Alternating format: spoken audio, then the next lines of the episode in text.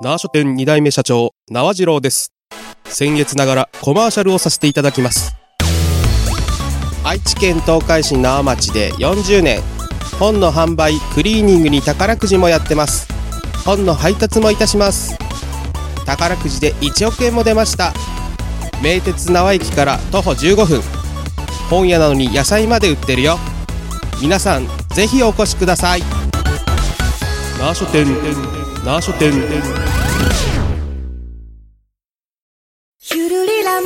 共に作る安心快適生き生き都市このプログラムは東海つながるチャンネルが愛知県東海市からお送りいたします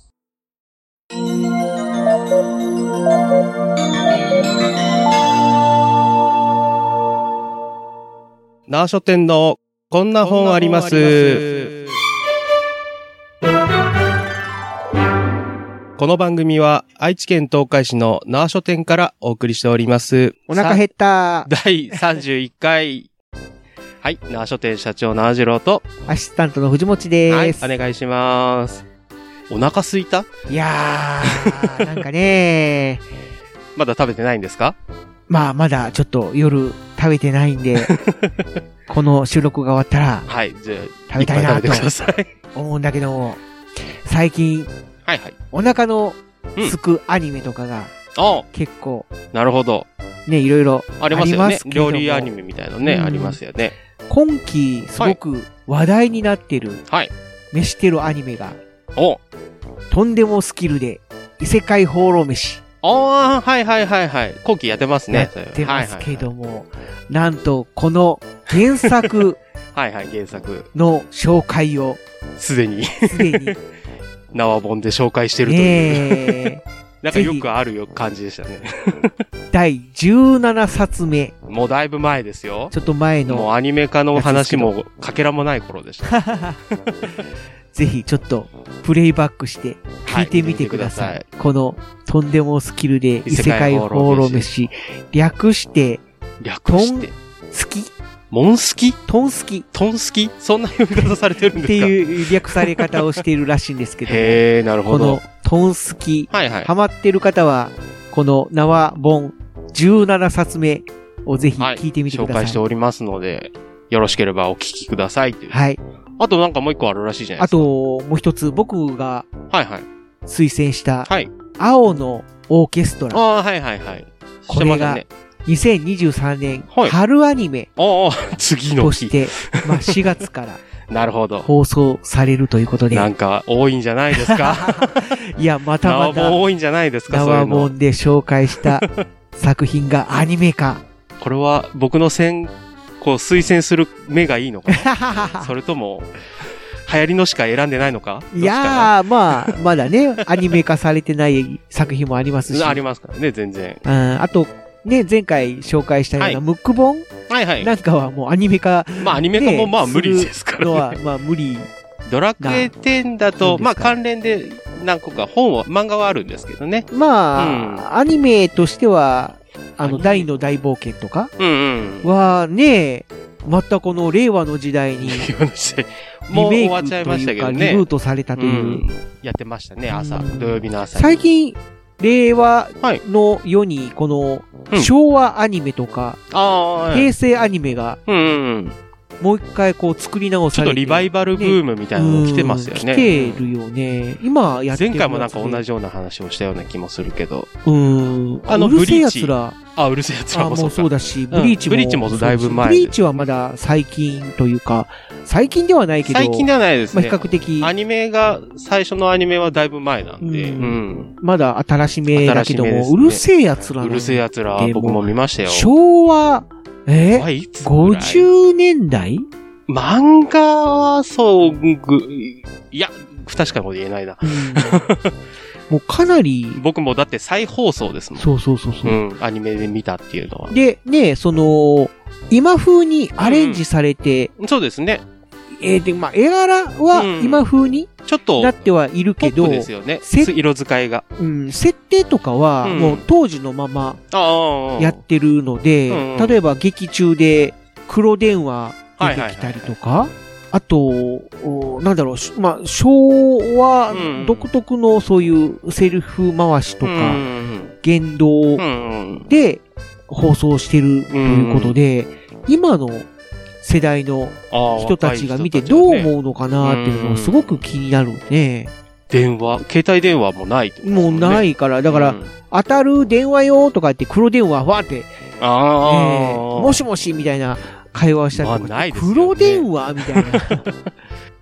長い電話線持って本体ごと部屋に行くとかね、ねえ。ありますよね。昔のアニメだったら全然あったんですけど、うん。最近はもう携帯電話とかなっちゃいますもんね。で、あとまたその、うんギャグのテンポといううか、ん。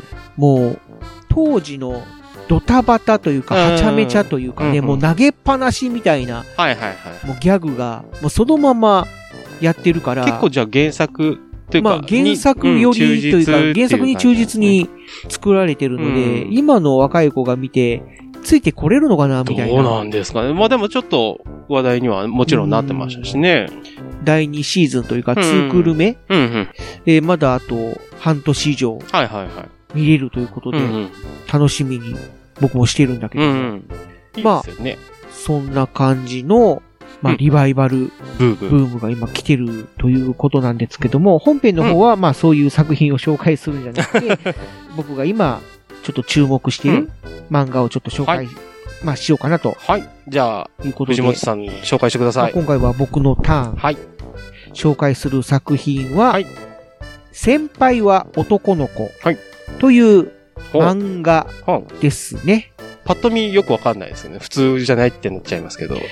そうだね。まあ、先輩っていうのが別にね、男とも女とも。限ってないので、男の先輩先輩の話。思ったりもするんだけども、うんえータイトルは先輩っていうのは漢はい字なんだけども、まあ男の子っていうのはあえてひらがなで書かれてるんでね。はい。まあ普通の男子っていう意味の男の子はいと、えー男の娘うん。と書く男の子。のダブルミーニングうん。として、なるほど。まあ、表現されているとはいはいはい。いうことで、はいえー作者の方がポムさんポムさん。という方で、うん LINE 漫画ああ、LINE 漫画。ってことはネットで連載してたということです。とというか、まあ、LINE 上で、うんうんまあ、読めるといううんうんうん。漫画として連載はい。されてて、はいで、えー連載自体はもう終了ああ、はい、そうなんですね。しているんですけども、うんその後、一人者さん。のはい方から、まあ、単行本化されて、はいはい今はい販売されてるということで、うんうんうんえー現在4巻までなるほど。はい、出て4おります。ははいい。どういった話なんですかね？うんお話としては、はい主要キャラクタはいーが、あ3人はいはい。出てきます。で、主人公の一人が、はい花岡誠誠。うん。という、一応性別としては男子男子。はい男の子はいはい。なんだけども、はい女装趣味がある。うん。どういうのかな？いわゆる、はい。まあ微妙なというか、この辺センシティブな。表現になるので、ちょっと言い方難しいんだけども、はい心が女の子うんの男の子ではない。ああ。だよねはいはいはい。心はあくまでも男の子。なんだけども、女装。趣味があるという。いわゆる、女祖子女装子っていうのかなまあ、可愛い女の子にはなることで、自分をうん。癒しているとうんいううん。感じで、なるほど。だまあ、作中で言うと、一応男性で、女の子が好きにはなる。えっ、とね、基本的にははいはい。女の子が好きなんだと思う。うん。まあ、これをちょっと言っちゃうと、あ、じゃあネタバレ。まあネタバレになっちゃうんだけども、はいはい。結局のところ、うんうん。女の子が好きな方向ではいはいはストーリーが進んでいくので、はいまあこれを先に言っちゃうと、登場キャラクターの一人がかわいそうっていうのが、い。うん。もうここでバレちゃうんなるほど。も、登場キャラクターのもう一人はいが、大河隆二。すげえなんかか男の子っこいいそうそうそうそう。男です。名前ですね。彼はもう本当の男の子、男の子した男の子うんうんうん。で、この花岡誠くんの幼馴染あはいはいはい。なんだよね。うん。で、例えば、はい今、うん結構流行ってるうんアニメとか漫画うん。だと、ちょっとギャグテイストで、はいはいはい。まあ、ほんわか日常ものみたいな形で進むこともあるんだけども、うんこの作品においては割とシリアスうんうんなので、表現としては、やっぱり、からかわれたりとか、馬鹿にされたりとか、うん。うん。だから主人公も、いや、あいつ女装趣味があるんだぜ、なんて言われると、うん後ろ指刺されるといううか、ん。クラスから弾き戻にされたりとかするので、うん最初は女装趣味があるということを隠してたり。してたんだけども。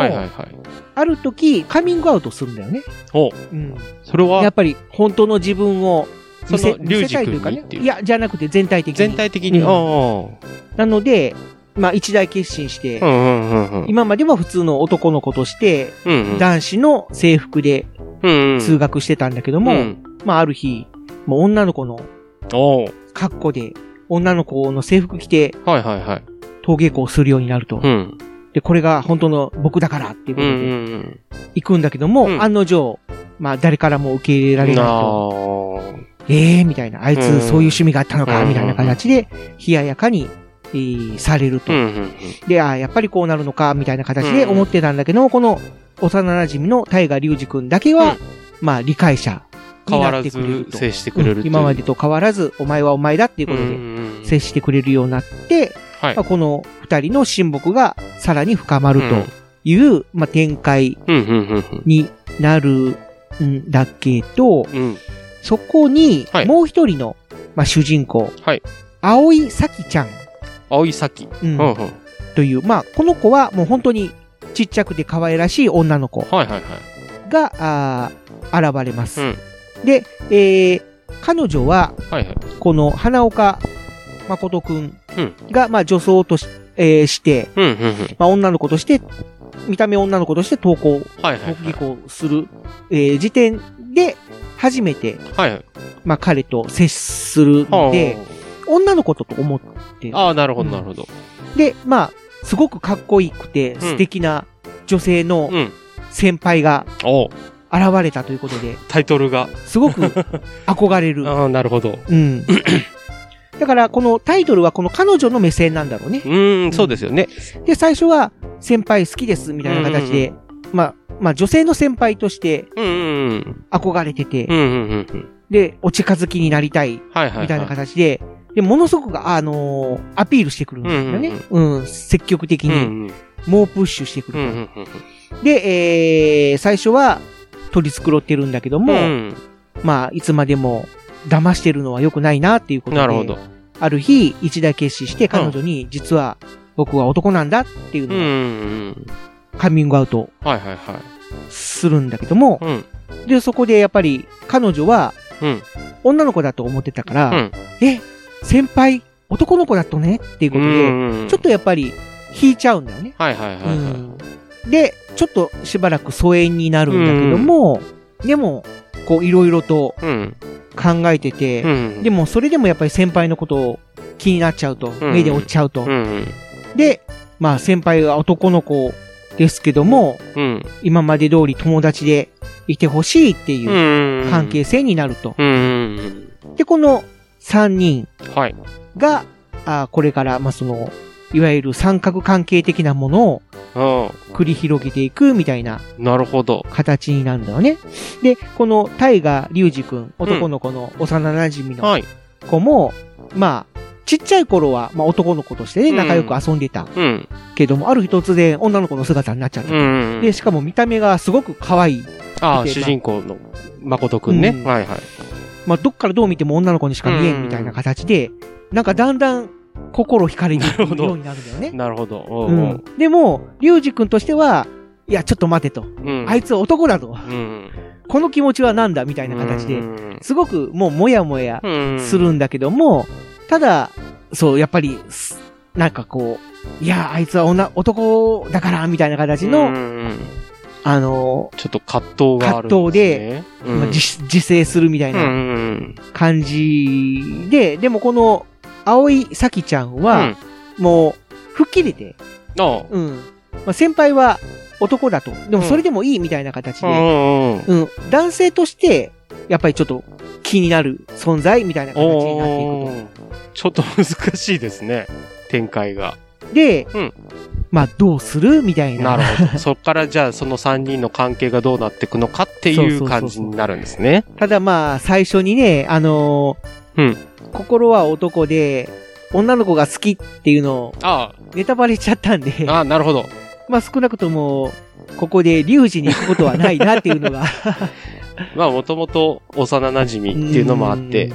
まあ、ただ、それでも、うん。ちょっとやっぱり最後までは読んでほしいなと。うん。だってやっぱり、誠くんうんも、この、リュウジの気持ちに、なんとなくやっぱり気づき始めうん。る。はいはいはい。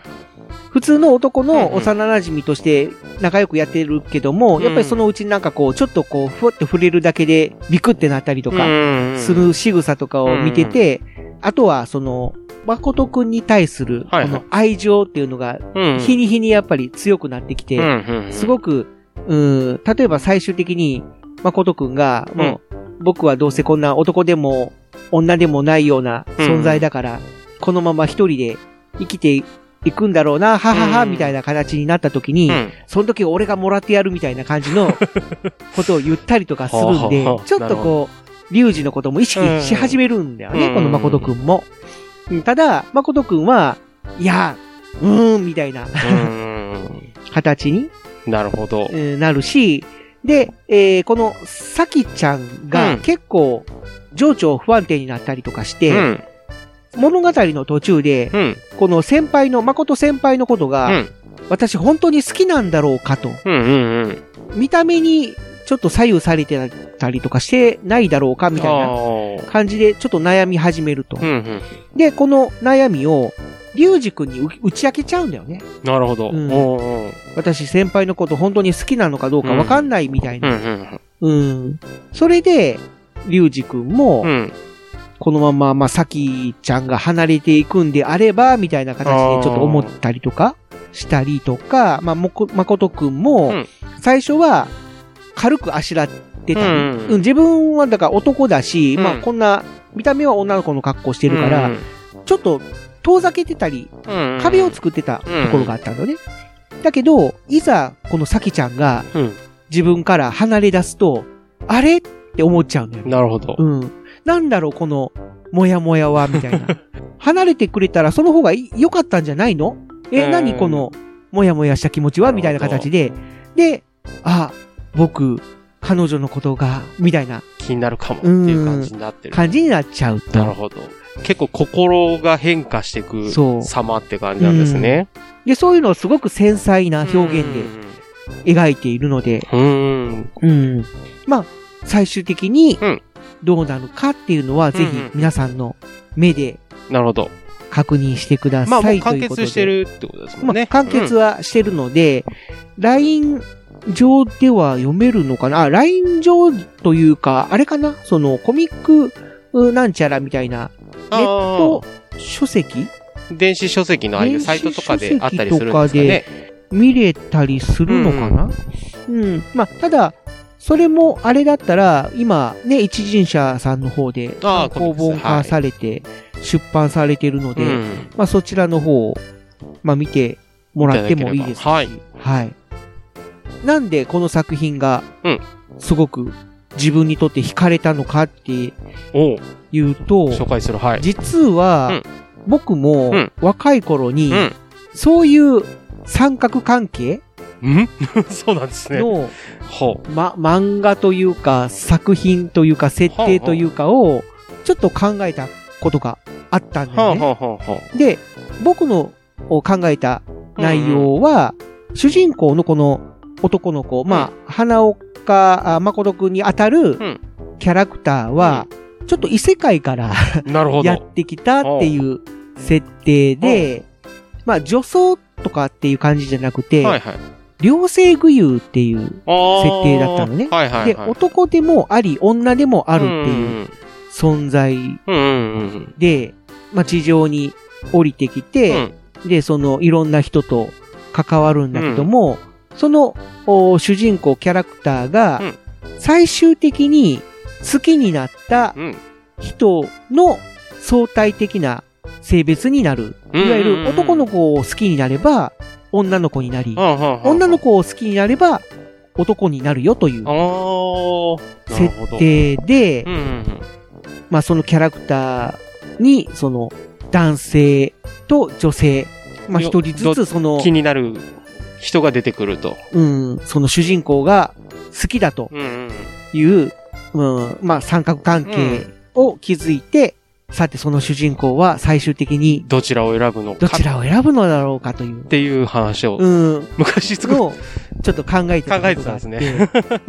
で、その設定になんか、その感銘を受けたというかね。うん、うん、あ、なんか俺そういえば、そういう漫画描いてたな、みたいな。なるほど。それでちょっとこの作品に、すごい。気に入ったということですね。恥ずかしいんだけど、ね、ちょ ちょっと。はい。何かを。昔、書いてた。お？いいですか？漫画というか、あのね、そういう同人サークルみたいなのを昔やってて、はいはいはい、まあこの時代見てもらったらわかると思うんだけども。6月号、そうそうそうそう。で、その時に作った小冊子みたいなのがあって、皆様にはお見せできないんだけども、ここにね、書いてて、まあ、いろんなキャラクター僕書いてるんだけど、これ全部自分のオリジナルキャラクターで、うん、このど真ん中に、いらっしゃいませ。あ、いらっしゃいませ。お客様が来ました。このど真ん中にいるキャラクターがそうなんだよね。うん、へー。うん。時代を感じるな。だからちょっと男にも 女にも見えるようなキャラとしてちょっと創立して、あ、他にちょっと、他のところはちょっと、うん、あれなんですけど、恥ずかしいから、まあこういうキャラクター書いてたりとかしてたんだけども、まあ、このね、キャラクターが思い、そうなんですね。出しちゃって。で、他にはね、うん、この一番上にあるのが、うん、これはね、ロボットと人間の女の子のラブストーリーを書こうかなということで。まあ、当時からそういうね、勇者シリーズとか、はいはいはい、そういうのはあったんだけども、ああいうのはやっぱり子供向けとして作られてるけど、大体パートナー男の子ですもんね。まあそうなんだよね。うん、だけども、女の子という設定で、うん、まあ、ロボットと女の子の、へそういうロマンスみたいなのも書こうかなと。で、タイヤついてたりとかしてるのでわかるかもしれないんだけども、これ、えっ、ー、と、自動車に変形するんだよね。で、まあ、ロードムービーみたいな形で、ああ、そうなんですね。女の子を運転席に乗せて、旅をしながら、なるほど。この自分がなぜ生まれたのかっていう、このロボットの主人公の出生を探し求めるっていう、この女の子と一緒に旅をしながら探していくっていう。で、その中でそういうロマンスを描いていきたいなっていうような作品を作ったりとか。なるほど。で、この右のキャラクター。うん、で、これは、うん、あの、女の子が帯電体質っていう、まあ、うんうん、どういうのかな。とある科学のレールガンでいう、三坂美琴みたいな、うんうん、まあ、ビリビリキャラみたいな感じなんだけども、まあ、超能力っていう感じじゃなくて、うん、どっちかっていうと、静電気に近い感じで、自分で制御できない。だけども、びっくりしたりとか、ショックを受けたりとか、なんかあると電気を発生してしまうっていう体質で、で、男の子は彼女にビリビリさせられながらも、この帯電体質と付き合っていきたいみたいな感じで、いろいろ電気の特性とかを勉強したりとかして、彼女のこの帯電体質をなんとかこう、プラスに活かせていけないだろうかっていうので、ちょっとこの彼女と共に生きていくみたいな。すごいですね。うん、キャラを作ったりとか、この下のキャラクター、この男女二人組の、うん、作品は、はい、大型家族っていうタイトルで、でも大型がね、大きい形じゃなくて、うん、血液型の大型なんだよね。で、これは、大型の親からは大型しか生まれないというのに、ピンと来て、じゃあ、両親、おば、おじいちゃんおばあちゃん、弟、妹、うん、大人数家族、全員大型やったらどうなるやろっていうような話で、ね、で、その家族の中に一人、初めて A 型の彼女がやってくるという。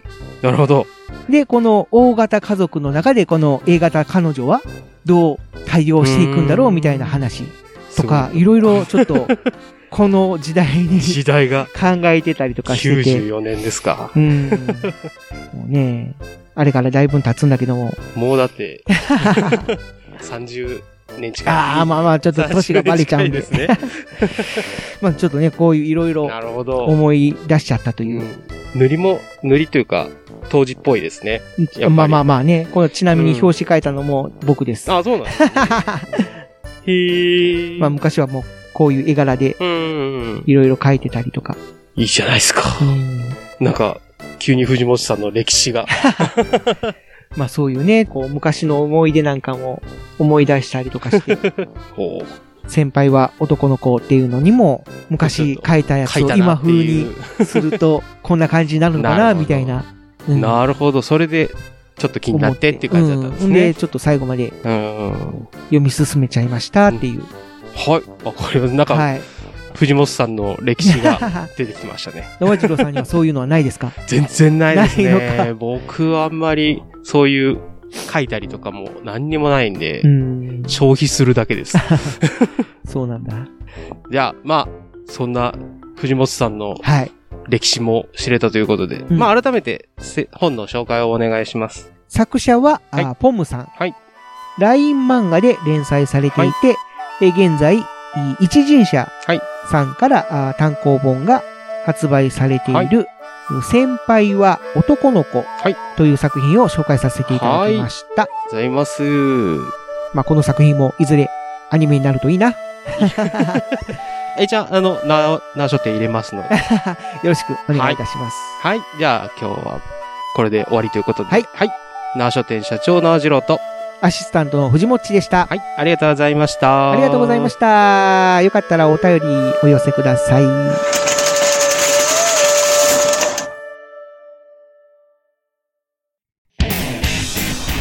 こんにちは。あがりおかほです。私は今愛知県の東海市にある生書店。に来ております生書店40周年ということでいろんなイベントも開催するそうなのでとっても楽しみですよね。宝くじで1億円も出ているのでチャンスがいっぱいですよ。看板犬のふくちゃんも待っていますので皆さんもぜひ遊びに来てください。本を買うなら。たあ生書店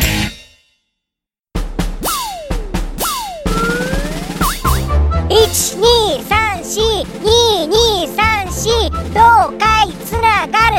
何それ？東海つながるチャンネルだよ。愛知県東海市からポッドキャストで配信中。みんな聞いてね。